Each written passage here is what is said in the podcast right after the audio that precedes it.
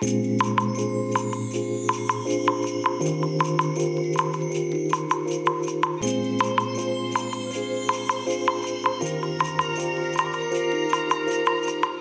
いおはようございます。本日はですね11月17日木曜日でございます。車の中の気温をおっとついに来ましたね。8.8度、えー、10度をね下回りましたね。はいえーとね本日の天気は快晴ですね。雲がね本当にごく一部あるという程度の、えー、すごい綺麗にね晴れた青空が広がっているという、まあ、そんな天気でございます。はい。えー、それでね、まあ、今朝公開のラジログでですね、えー、リコーダー型の電子楽器ですね、LFA についてのお話と、まあ、実際にね、えー、その LFA を吹いてみた状態の音声もね、入れさせていただきましたけども、うん、もう本当にね、このエレフェを買った私の目的というのがですね、ミリコントロール、まあ、ミリコントローラーとしての、その役割ですよね。えこれがね、あの、本当の目的ということで購入しましたので、まあ、これが使えないっていう時点でね、うん、本当にね、無駄な買い物をしてしまったなというのがね、まあ正直な感想でございます。ね、もう、もう少しね、使えるものだったらよかったんですけどね、まあ金額は金額ですからね、まあやむを得ないのかなという部分もあるんですけども、あまりにもね、あのレスポンスの悪さはね、もう演奏にならないですね。ほんとただミリで、えー、音を鳴らすことができるという程度のね、代物だったということが分かりました。で、その後ね、まあいろいろ調べましたら、もしかしたら、その、他のね、いわゆるウィンドシンセですね。これも結構そういう傾向があるんじゃないのかなと思ってね、昨日の夜中にね、いろいろネット見てみたんですよ。そしたらね、やっぱりね、あの、赤いから出てる EV とかね、あの、ローランドから出てるエアロフォンとかね、まあ、この辺はね、もう全く問題なく使えてるわけですよ。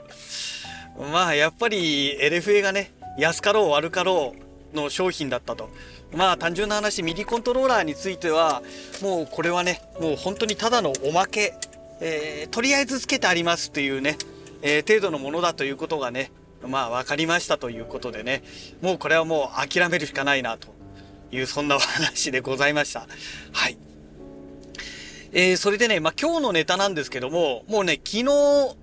ツイッターでね、ちょっとツイートさせてもらってるんですけども、えっ、ー、と、またね、ちょっと音楽っていうか、まあ、音響というか、まあ、これに関わるお話になりますが、まあ、今ね、私がこうやって収録してるラジログなんですけども、え今はね、まあ、車の中でこうやって、えーまあ私の声をね、収録してる状態ですが、昨日のようにね、自宅で収録する場合もあるわけですよ。で、できればね、あの、車の中で話すのではなくて、できればね、あの、カンペ見ながらね、あの、いろんなお話をさせてもらった方がもっと細かい話を正確にね、お伝えすることができるなっていう部分がありまして、まあ本当のところは自宅で収録をしたいんですね。うん。なんですけども、どうしても自宅だとね、これだけの声を出すことができないわけですよ。ね、下の階の方にね、声が全部筒抜けになっちゃったりしますんでね、まあ、恥ずかしいというのもあるし、迷惑かけちゃうっていうのもありますしね、うん、まあそんなものもあってですね、まあなかなか自宅での収録っていうのは難しいんですけども、でね、まあ昨日の、その、まあ今朝公開のラジオか、昨日収録したね、今朝公開のラジログでもそうなんですが、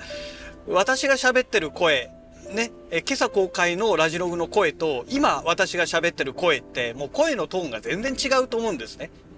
なんでかっていうと、今車の中ですから、まあ、ちょっとね、強めに喋ってるわけですよ。でも、この自宅で喋るときには、声のトーンを極力落としてね、喋ろうとするので、もうね、全然ね、声のね、メリハリも含めてね、みんな変わってきちゃうわけですね。で、できれば今ぐらいの声で喋りたいわけですよ。まあ、ここまでね、大きな声出す必要はないかもしれないんですけども、まあ、ある程度ね、あの、普通の、ね、この声の大きさっていうんでしょうかね、は出したいなっていうのは正直ありまして。で、まあ、これを自宅でね、やるにはね、もう防音室なり何かをね、まあ、調達しなきゃいけない。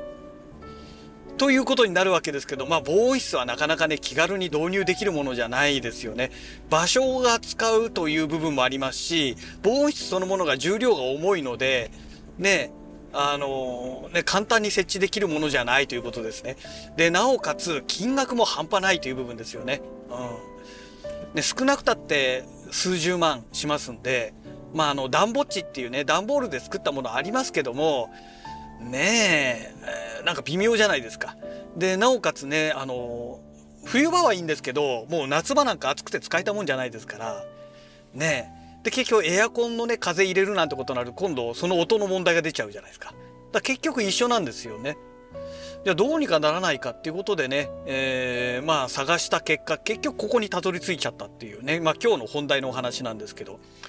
えっ、ー、とね、ボイシーズっていうね、携帯型のね、この防防音装置っていうんでしょうかね、えこれをねポチりました。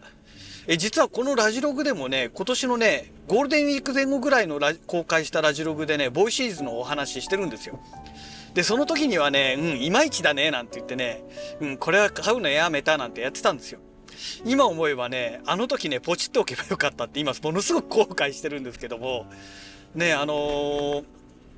Makuake っていうね、クラウドファンディング、国内のね、クラウドファンディングで、えー、実はね、出展されていたものでして、えー、その当時買えばね、1万6000円ぐらいで買えたんですよ。で、もうちょうどね、この、えー、火曜日、水曜日あたりぐらいにね、結構皆さん手元に商品が届いたっていうのでね、ツイッターでもね、いろいろね、えツイートされてる、ね、ツイートがね、いっぱい出てきてたんですけども、で、えー、クラウドファンディングで出て出ていたものをどうやってポチったんだっていう話なんですけども一般向けに販売をね開始したというツイートをね確認したんですね。でこのボイシーズの、えー、会社ちょっと名前忘れちゃいましたけどもそこのアカウントをねフォローしてましたのでたまたま昨日ね、えー、そのツイートを見かけたんですね。マジかと思ってですねでまあ金額がねクラウドファンディングの時は1万6000円えー、ぐらいだったんですけども、えー、今はね、えー、一般価格はね2万4千何百円とかなんですよ。だからもう8000円ちょっと、まあ、9000円弱ね損しちゃったっていうね。もう知っててポチんなかったわけですからいや、ほんとバカなことやったなと思うんですけど。でね、このね、えー、ボイシーズ、まあ、あの、以前のね、あの、ラジログ、もうゴールデンウィークぐらいの頃、ナンバーいくつだかちょっと私も覚えてないですけども、それをね、えー、もしお時間がありましたらちょっと調べて聞いていただけるとわかるんですけども、えっと、普通のね、ハンドマイクですね。ハンドマイクに、えー、この被せるような感じで使うマイクなんですよ。えー、で、もちろんね、えー、人間のこの口ですね顎から鼻の鼻まで、えー、そのボイシーズで囲って、えー、それでねまああの音声収録するというタイプのものですので